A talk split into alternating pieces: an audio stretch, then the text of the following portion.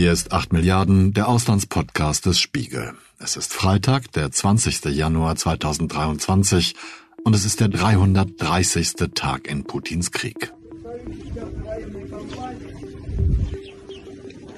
Ich vertrete die private Militärfirma Wagner. Vielleicht habt ihr ja davon gehört. Dieser Krieg ist hart, ganz anders als der Tschetschenienkrieg.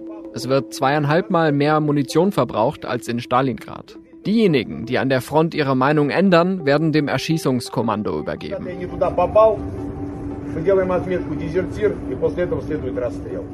Jewgeni Prigoschin bekennt sich erst seit kurzem dazu, Chef der russischen Söldnertruppe Wagner zu sein. Unter anderem durch dieses Video, in dem er Häftlinge für den Kampf gegen die Ukraine rekrutiert. Inzwischen erlaubt sich Prigoschin auch herbe Kritik an der militärischen Führung Russlands, ohne bisher Konsequenzen zu spüren. Wie mächtig seine Truppe ist und wie groß sein Einfluss, darum geht es in dieser Folge. In der vergangenen Woche beherrschte Prigoschins privater Militärdienstleister gleich zweimal die Nachrichten aus der Ukraine. Zum einen behauptete die Wagner-Gruppe in der langen Schlacht um Bachmut, die Kleinstadt Soledar allein eingenommen zu haben, ohne die Hilfe des regulären russischen Militärs. Und dann beantragte der ehemalige Wagner-Kommandant Alexander Medvedev in Norwegen politisches Asyl. Ich weiß mit Sicherheit von mehr als drei Hinrichtungen von Truppenmitgliedern, die mit Verletzungen versucht haben, aus dem Krankenhaus zu fliehen. Und ich weiß von zehn öffentlichen Hinrichtungen. Den neu rekrutierten Ex-Sträflingen wurde auf dem Trainingsgelände gezeigt, was mit sogenannten Verweigerern und Verrätern passiert. Meine Kolleginnen und Kollegen von Spiegel TV haben weitere ehemalige Wagner-Kämpfer gefunden und interviewt. In allen Gesprächen spürt man die Macht des Wagner-Chefs Prigoschin und die Angst, die seine Methoden bei Gegnern und Mitgliedern erzeugen. Am Donnerstagmorgen habe ich mit meinem Kollegen Oliver Imhoff und meiner Kollegin Christina Hebel über die Wagner-Gruppe gesprochen. Bei Wagner handelt es sich aktuell noch um einen losen Zusammenschluss verschiedener Söldnergruppierungen. Die wurden in verschiedensten Konflikten bisher eingesetzt, in der Ukraine, in Libyen, in Syrien und so weiter. Aufgrund der Größe hat Wagner mittlerweile aber auch relativ viele Charakteristika, die zu, zunehmend zu einer richtigen bewaffneten Gruppierung machen. Wer sind denn die Wagner-Söldner? Du hast gerade schon gesagt, Oliver, das sind bezahlte Kämpfer. Insofern glaube ich, kann man sie als Söldner bezeichnen. Wo kommen diese Menschen her? Also was wir bisher gesehen haben, sind ziemlich verschiedene Hintergründe. Also am Anfang in der Ukraine wurden da noch ziemlich qualifizierte Kämpfer eingesetzt. Das waren entweder ehemalige Veteranen, das können auch teilweise aktuelle Kämpfer gewesen sein, die sich dann quasi Urlaub von der, vom richtigen Militär genommen haben und dann eingesetzt wurden.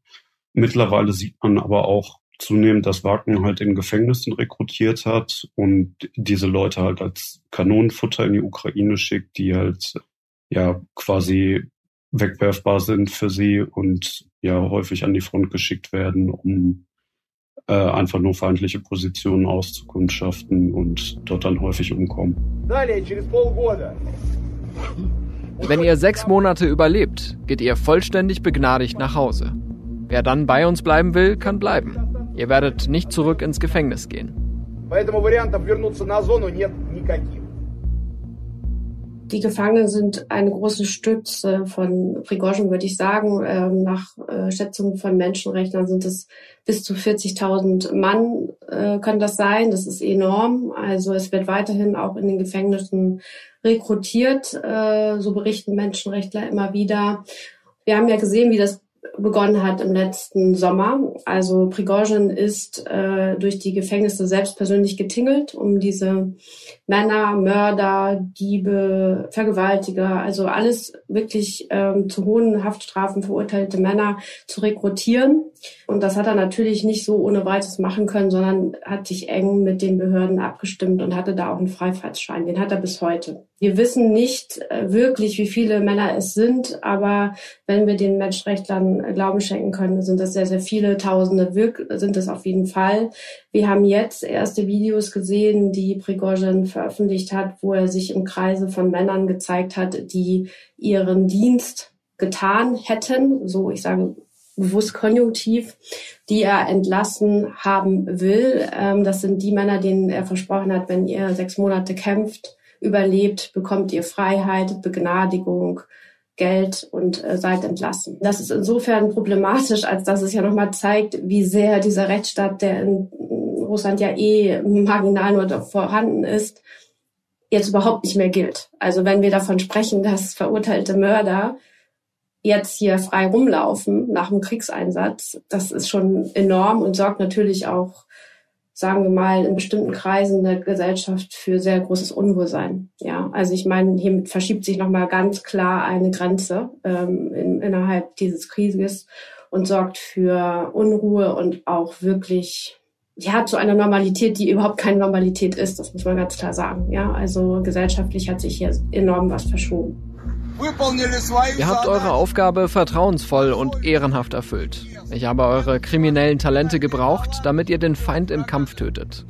Es gibt jetzt keinen Grund mehr, eure kriminellen Talente zu behalten. Wenn ihr mit uns zusammen kämpft, müsst ihr nicht mehr ins Gefängnis.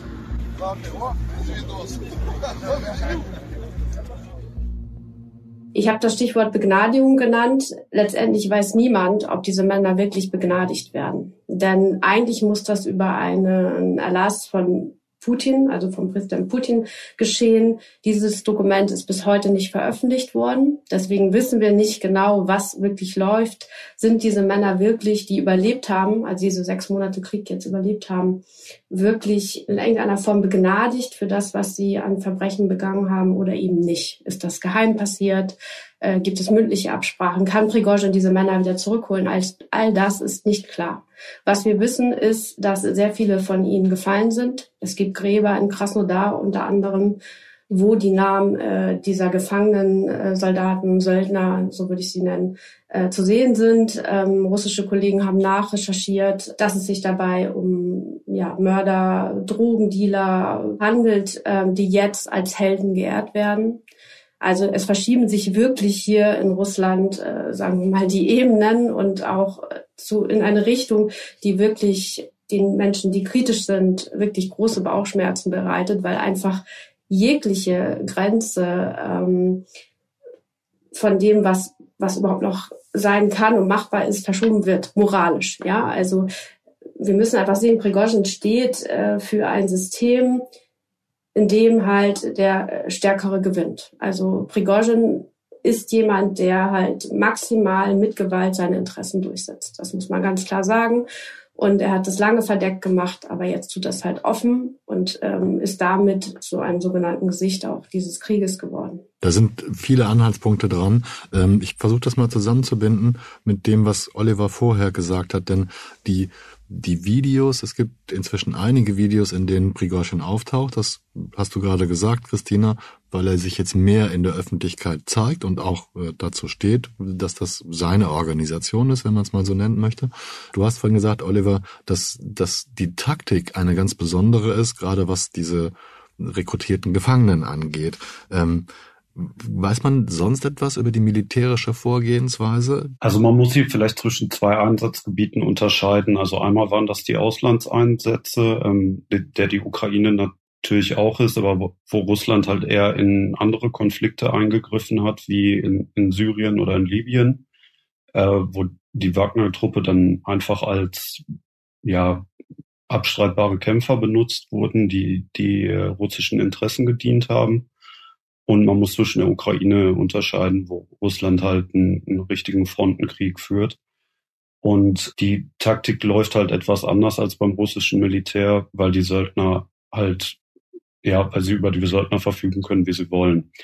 Das heißt, ähm, sie können die einfach an die Front schicken. Im Fall von Bachmut aktuell ist es so gelaufen, anscheinend, dass diese Gefangenen vorgeschickt werden. Äh, dadurch, dass sie an die Front geschickt werden, legen sie halt feindliche Positionen offen, weil auf die geschossen wird. Ähm, also es kommt Artilleriefeuer, es kommt Maschinengewehrfeuer und so weiter. Diese Positionen werden dann wiederum von den Russen beschossen und durch den Platz, der dadurch geschaffen wird, rücken dann äh, erfahrenere Wagner-Einheiten oder auch russische Einheiten nach und nehmen somit Gebiete ein. Im Fall von Bachmut hat das quasi ewig gedauert, weil die Schlacht da ähm, seit August lief und sie es bisher auch nur geschafft haben, Soledar, also eine Kleinstadt vor Bachmut einzunehmen. Es wurde auch schon im Sommer oder im Spätsommer bei der Schlacht um Severodonetsk und Lysychansk so gemacht. Da hat Wagner aber noch nicht so eine große Rolle wie aktuell gespielt und aktuell sieht man halt, dass äh, Wagner da anscheinend, auch wenn es das Verteidigungsministerium abstreitet, eventuell sogar die größte Einsatzkraft ist. Weiß man etwas über die Abstimmung? Du hast es gerade schon so ein bisschen angedeutet zwischen der russischen Armee und der, der Wagner-Truppe.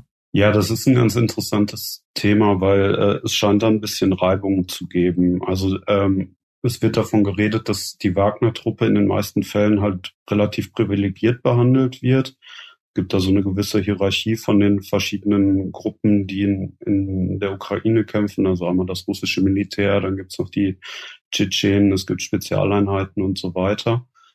Äh, und man sagt eigentlich, dass grundsätzlich von der Ausrüstung und so weiter es der Wagner-Truppe ganz gut geht, was sich durch diese Gefängnisinsatzen vielleicht geändert haben könnte, die meistens nicht so gut ausgestattet sind. Und Wagner hat sich jetzt vor allem um diese Schlacht bei Bachmut äh, sehr zu profilieren versucht. Und aktuell versuchen halt Wagner und das Verteidigungsministerium halt Anerkennung für diesen Sieg um Soledar zu kriegen. Und daran sieht man halt auch, wie Prigozhin sich profilieren will. Prigozhin sagt, das ist sein Sieg. Das Verteidigungsministerium sagt, nein, wir haben auch Fallschirmjäger und so weiter dahin geschickt. Und da sieht man halt, dass es da durchaus anscheinend einen internen Machtkampf zu geben scheint.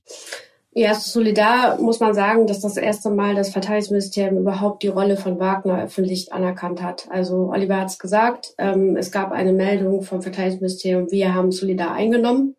Daraufhin hat Prigozhin sich beschwert, dass ähm, man ihn um seine Siege äh, ja, berauben würde, also sozusagen ihm das nehmen würde. Also er hat es also sehr mit Mann betont, aber es war klar, wer gemeint wurde. Und daraufhin hat ähm, das Verteidigungsministerium noch eine Erklärung rausgegeben, wo auch die Rolle der Wagner-Söldner ähm, sehr deutlich ähm, ja, also die Wagner-Söldner wurden dort erwähnt und das war das erste Mal überhaupt seit äh, Anfang des Krieges. Und das zeigt schon, dass äh, sich etwas verschoben hat, weil wenn wir jetzt mal schauen auf die Entwicklung des Krieges, Wagner hat gekämpft und wurde halt immer wieder weiter verschwiegen, wie auch all die Jahre in anderen äh, Ländern, in Syrien, äh, Afrika. Also es, äh, Wagner stand, fand nicht statt, obwohl alle wussten, dass sie auch in der Ukraine im Einsatz sind. Dann gab es auf einmal äh, die Sprachregelung, die Musiker des Orchesters, also Wagner, also die Anspielung auf Wagner, seien äh, auch in der Ukraine erfolgreich im Einsatz. Das äh, fand man dann in staatlichen Medien, äh, solche Formulierungen. Auch die Kriegskorrespondenten der staatlichen Sender haben diese ähm, Formulierungen dann immer wieder einfließen lassen. Also hat, wir haben wirklich gesehen, wie schrittweise sozusagen Wagner auch sprachlich legalisiert wurde, bis hin jetzt, sie werden halt auch gezeigt, gezeigt in staatlichen Sendern. Äh, RT, der Auslandssender, hat äh, große Filme jetzt äh, über die Wagner-Truppe gemacht, die auch als Helden dargestellt werden. Sie können sich diese Filme vorstellen. Hochglanzproduktionen, die Wagner-Kämpfer im Einsatz mit hochmodernem militärischen Gerät zeigen. Tatsächlich gilt die Wagner-Gruppe als hervorragend ausgestattet und verfügt über gepanzerte Fahrzeuge und sogar Kampfjets. In einer Spiegel-TV-Reportage spricht der Ex-Wagner-Kämpfer Marat Gabidulin über die Finanzierung der Truppe. Für mich ist es klar, dass Prigoschin über staatliche Gelder verfügt. Selbst bei seinem Vermögen würde das Geld für den Unterhalt der Truppe in der Ukraine maximal für zwei Wochen reichen. Auch wenn er alles, was er besitzt, komplett verkaufen würde. Weil Krieg ein sehr kostspieliges Unternehmen ist. Der Krieg verschlingt Geld. Ich sehe schon, dass sich etwas verschiebt in der Rhetorik. Ja, also dass auch das Verteidigungsministerium jetzt ihnen eingestehen musste, dass es eben halt auch die Wagner-Söldner waren, die äh, maßgeblich für diesen Erfolg in Solidar äh, verantwortlich äh, waren. Und äh, zu Bachmut möchte ich noch sagen, das ist ja ein sehr, sehr langer Kampf. Ähm, Oliver hat es gesagt, der läuft ja schon seit Sommer und ist für Prigozhin insofern ja auch ein ähm, Problem, weil wir haben zwar jetzt in Solidar diesen Erfolg, aber letztendlich wird jetzt schon lange gekämpft, monatelang. Und ähm, er steht natürlich auch unter Druck, Erfolge liefern zu müssen. Und es sind, äh, soweit wir es hier sehen, den Berichten zufolge, ähm, ja sehr, sehr viele Männer schon gefallen, vor allen Dingen wahrscheinlich gefangenen Soldaten. So. Und da ist halt auch die Frage, ähm, wie viel kann er noch rekrutieren in Gefängnissen, wie viele Kämpfer kann er noch sozusagen finden, damit er weiterhin diesen, ähm, ja, ich würde sagen, zynischen Krieg führen kann, weil er natürlich darauf auf, ausgelegt ist, eben ähm, diese unerfahrenen Männer äh, an die vorderste Front zu schicken. Wie werden denn die Taten, die Aktionen und die, naja, die Beteiligung der Wagner-Gruppe an diesem Krieg wahrgenommen? Also erstmal nach dem russischen Gesetz sind Söldnertruppen nach wie vor verboten. Die sind illegal. Und ähm, Söldnertum ist mit äh, bis zu 15 Jahren Haft äh, wird das bestraft. Das muss man mal ganz klar sagen. Das, diese Rechtslage gibt's immer noch so. Und gleichzeitig sehen wir ja äh, in diesem Krieg, wie äh, diese äh, Söldnertruppe mehr und mehr sozusagen zur neuen Normalität wird. Ja, also wir haben diese Parallelität.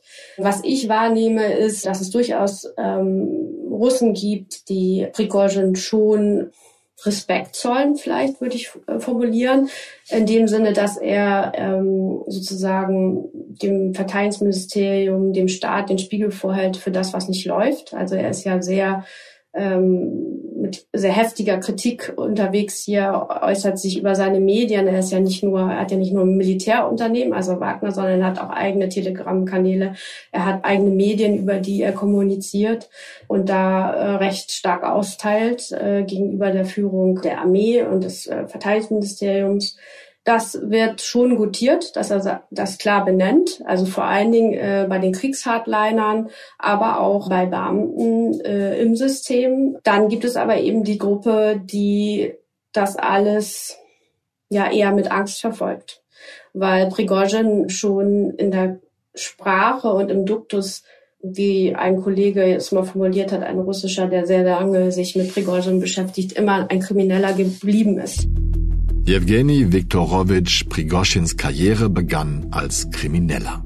Diebstähle, ein Raubüberfall und verschiedene andere Delikte brachten ihm eine Haftstrafe von 13 Jahren ein. 1990 wurde er nach neun Jahren entlassen. Danach verkaufte er erst Hotdogs auf den Straßen St. Petersburg und dann gehobeneres Essen in schicken Restaurants.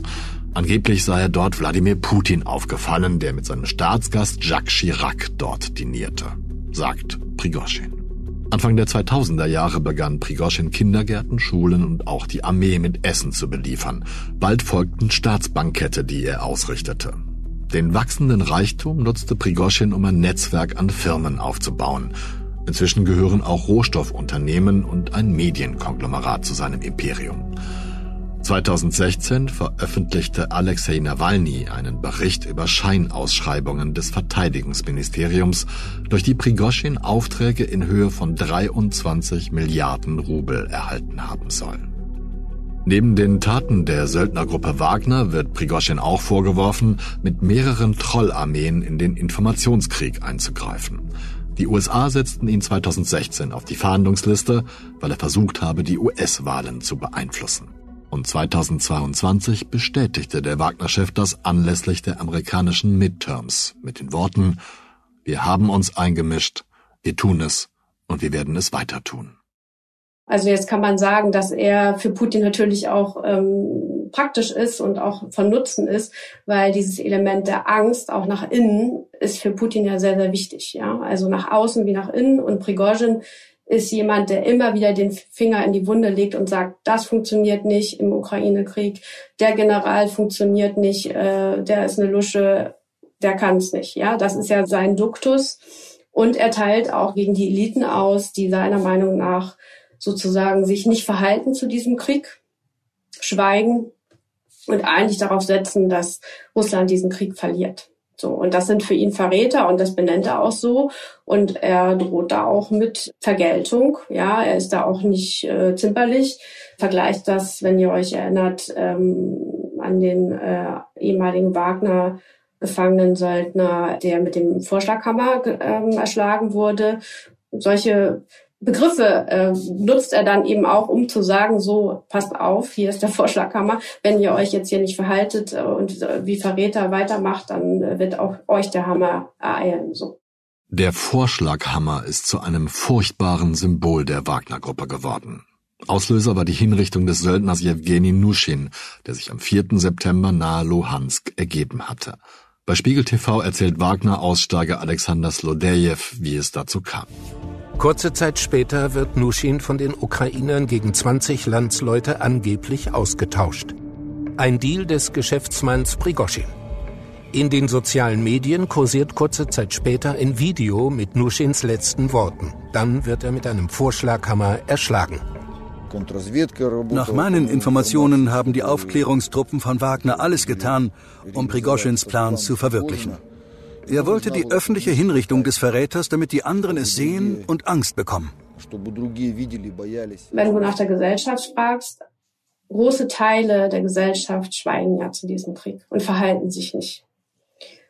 Für Prigozhin ist das recht praktisch, weil er eigentlich nicht viel Widerstand bekommt. Also jedenfalls sehen wir es nicht so relativ öffentlich. Natürlich wird hinter den Kulissen äh, ist das ja eine große Konkurrenz, großer Wettbewerb. Oliver hat es gesagt, zwischen Verteidigungsministerium, Armee. Es sind auch andere Gruppen noch im Ukraine-Krieg äh, beteiligt, Inlandsgeheimdienst, äh, Rosgvardia. Es gibt verschiedene äh, Gruppen, die alle natürlich erfolgreich dastehen wollen. Aber Prigozhin durch seine sehr, sagen wir, mediale Präsenz und äh, wie er vorgeht, durch das sehr rabiate und ähm, rücksichtslose Vorgehen, kann scheinbar relativ viel machen, wenn nicht fast alles. So, ja, also ich meine, einen Söldnergefangenen äh, vor laufender Kamera umbringen zu lassen und es gibt eigentlich nicht wirklich eine Reaktion. Das ist schon, war schon ja ein Ereignis, was für großes Aufsehen hier gesorgt hat. Äh, natürlich bei den Menschen, die sich dafür interessieren und auch, sagen wir mal, moralisch äh, das sehr verwerflich fanden. Ne? Das muss man halt auch sehen. Russland hat, wie es hieß, aufgrund der Ausweitung der zu lösenden Aufgaben erneut seinen Kommandeur für den Krieg in der Ukraine ausgewechselt und ihm drei Stellvertreter an die Seite gestellt. Die Verantwortung dafür hat nun der langjährige Putin-Vertraute Valery Gerasimov als Oberkommandierender in der Ukraine übernommen. Der Generalstabschef solle die Effektivität des Militäreinsatzes steigern, heißt es offiziell. Mitte Januar wechselt Russland also erneut den Oberkommandeur für die sogenannte Sonderoperation in der Ukraine. Nach nur drei Monaten muss General Sorowikin, bekannt als General Armageddon, für Gerasimov Platz machen. Ein Sieg für die russischen Hardliner wie Evgeny Prigoschin, die in Chatkanälen inzwischen regelmäßig die militärische Führung kritisieren? Ganz so einfach ist das nicht, denn der neue Befehlshaber stand zuvor ebenfalls in der Kritik. Also es gibt ja von Seiten der militärischen Blogger eh relativ offene Kritik, ähm, die, die ja sonst relativ ungewöhnlich ist. Und ähm, die kritisieren im Endeffekt selbst relativ stark zum Teil das Verteidigungsministerium für die ganzen militärischen Unzulänglichkeiten und so weiter. Viele gehen aber speziell jetzt nicht unbedingt auf Prigozhin ein, würde ich sagen. Also es gibt ein paar spezielle Wagner-Kanäle bei Telegram, die teilweise halt eher Verbindungen zur Führung haben, teilweise aber auch einfache Kämpfer sein können, die, die da bloggen.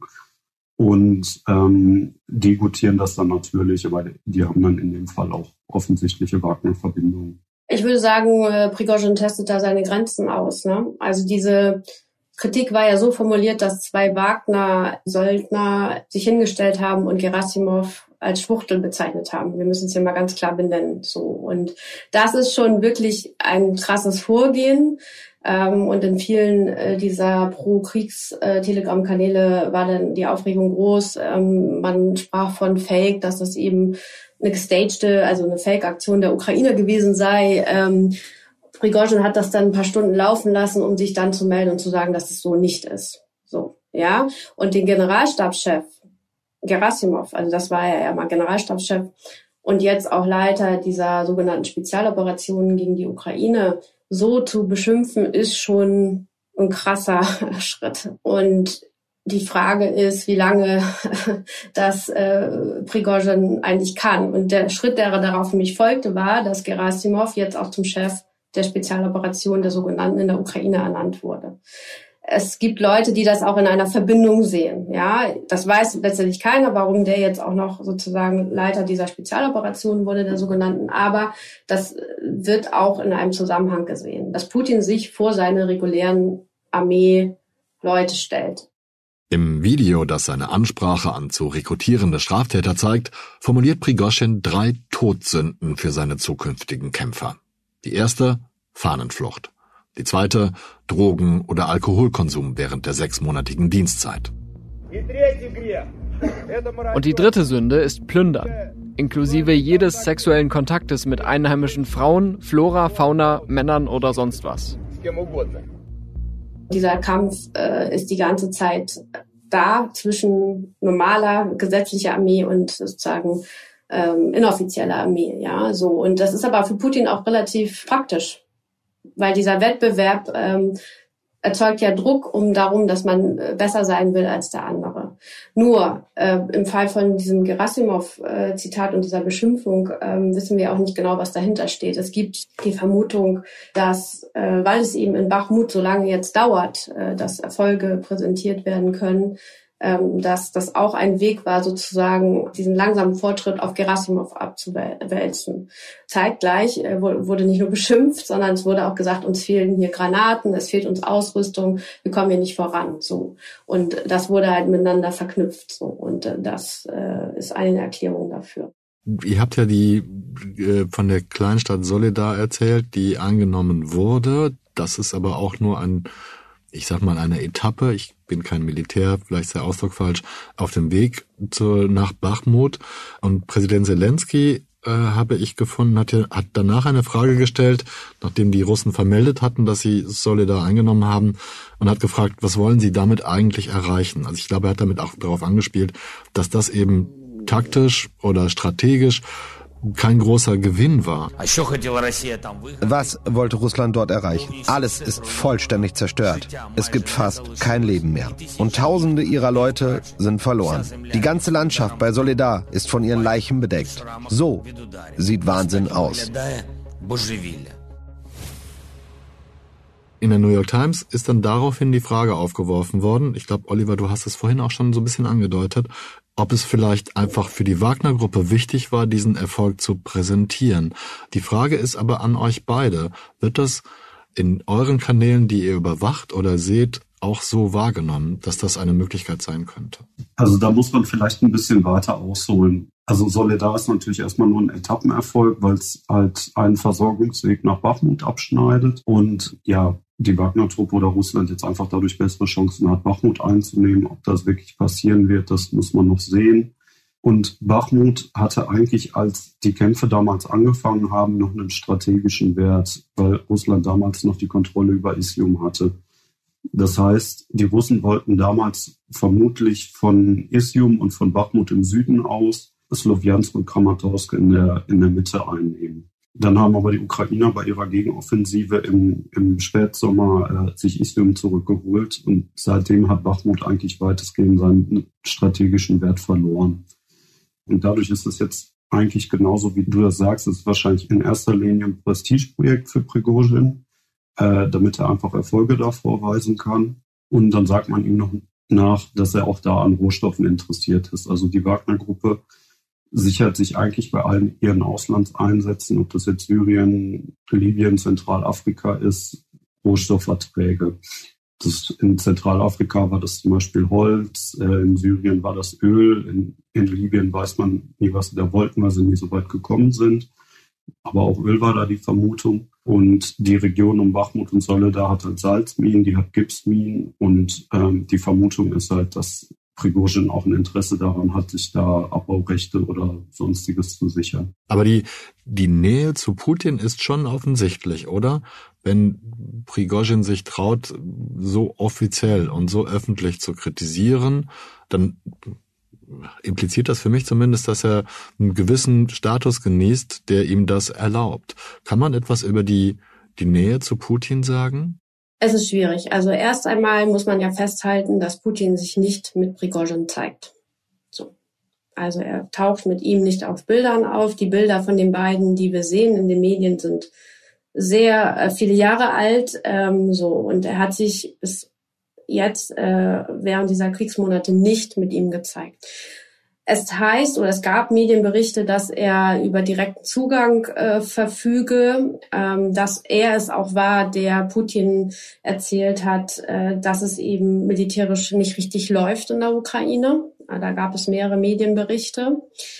Aber, und das ist das große Fragezeichen, inwieweit ist er wirklich Teil dieses inneren Zirkels? Und da habe ich meine großen Zweifel, dass er das ist. Ich glaube schon, dass er Zugang hat im Kreml über Leute, ähm, letztendlich dann auch zu Putin, aber er ist jetzt nicht, äh, und das sagen mehrere Experten, irgendwie Teil des Inner Circles oder er entscheidet äh, dort. Ja, also er ist äh, für Putin natürlich sehr nützlich, deswegen hat er eine gewisse, sagen wir mal, Bewegungsfreiheit, aber sie ist auch begrenzt. Er hat ja mal angekündigt, er wolle eine Partei gründen, das halte ich für sehr viel Eigen-PR. Also wir müssen immer schon unterscheiden, was was kann sein und was kann nicht sein. Also er ist sehr gut da drin, sich größer zu machen, als er, glaube ich, ist. Und deswegen ähm, bin ich da so ein bisschen äh, skeptisch, was äh, seinen, seinen direkten Einfluss im Kreml angeht.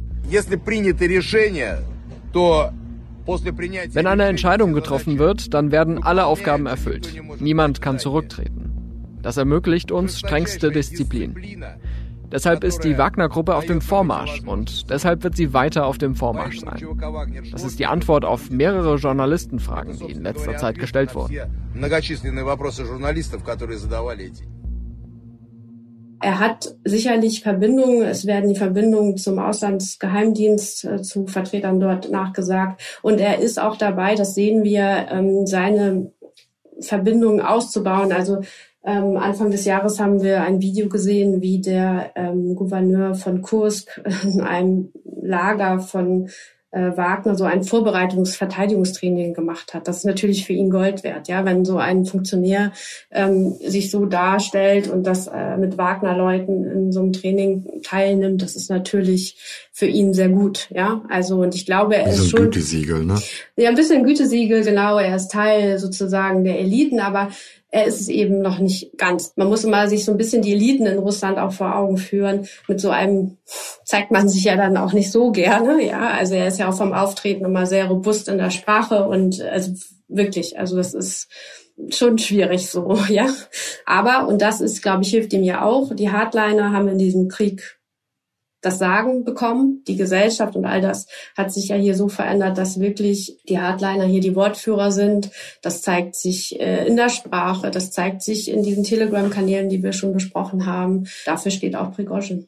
Ja, so wie Christina schon sagt, ähm, Wagner hat halt per se schon einen relativ anrüchigen Ruf und der, der eigentliche Gründer, Dimitri, Dimitri Utkin, ähm, fällt halt sehr durch äh, Verbindungen ins rechtsextreme Milieu auf. Also äh, daher kommt halt erstmal auch der Name Wagner, weil sein Lieblingskomponist ist halt Wagner, der auch Hitlers Lieblingskomponist war. Und Utkin hat halt auch verschiedene Nazi-Tattoos. Utkin tritt jetzt selbst nicht mehr so oder eigentlich gar nicht mehr in Erscheinung, wie es Prigozhin tut, aber hat halt am Anfang diese Organisation gestartet. Utkin taucht 2016 sogar bei einer offiziellen Veranstaltung des Kreml auf wird mit Putin bei Feierlichkeiten zum Tag der Helden des Vaterlandes fotografiert. Ein Wagner-Nazi neben dem Präsidenten. Wagner hat halt auch Verbindungen zu verschiedenen rechtsextremen Gruppen. Das ist einmal zum Beispiel Rusic, eine Kampfgruppierung, die halt auch aus verschiedenen Nazis besteht. Äh, dann sieht man ab und zu noch äh, in, äh, Zeichen der russischen Reichsbewegung, die auch eine rechtsextreme Gruppierung sind. Das muss nicht heißen, dass jetzt unbedingt jeder, der bei Wagner kämpft, Verbindung in dieses Milieu hat. Ähm, aber man kann schon häufig dort halt rechtsextreme Symbolik erkennen und das ist halt definitiv auch problematisch.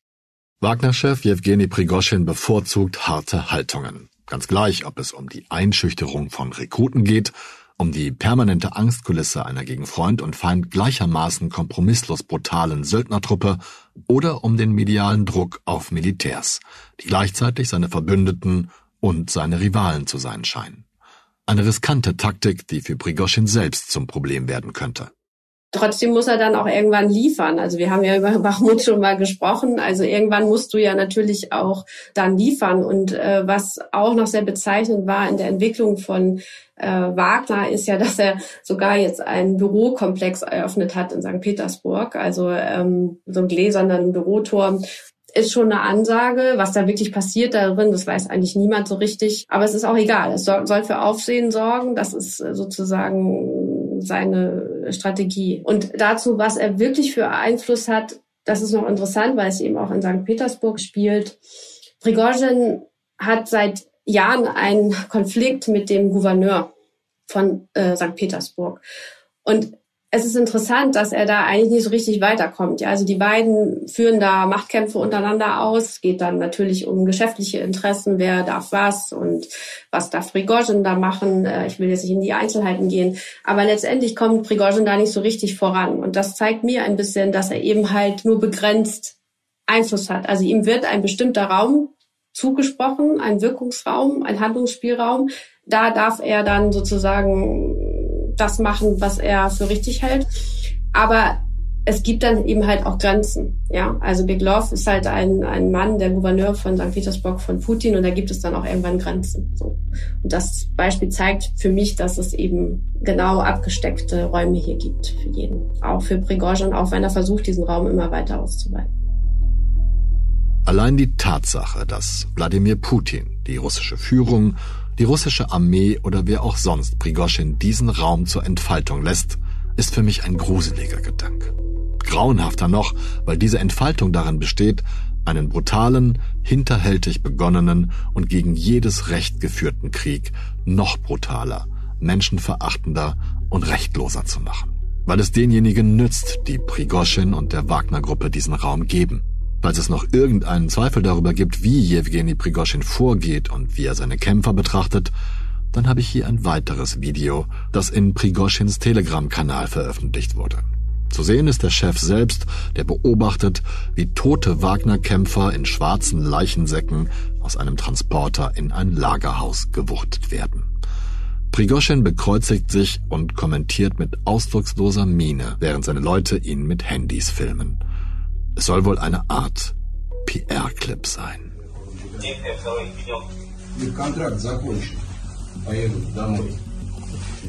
Der Vertrag ist abgelaufen und du musst dich auf den Urlaub vorbereiten. Frohes neues Jahr.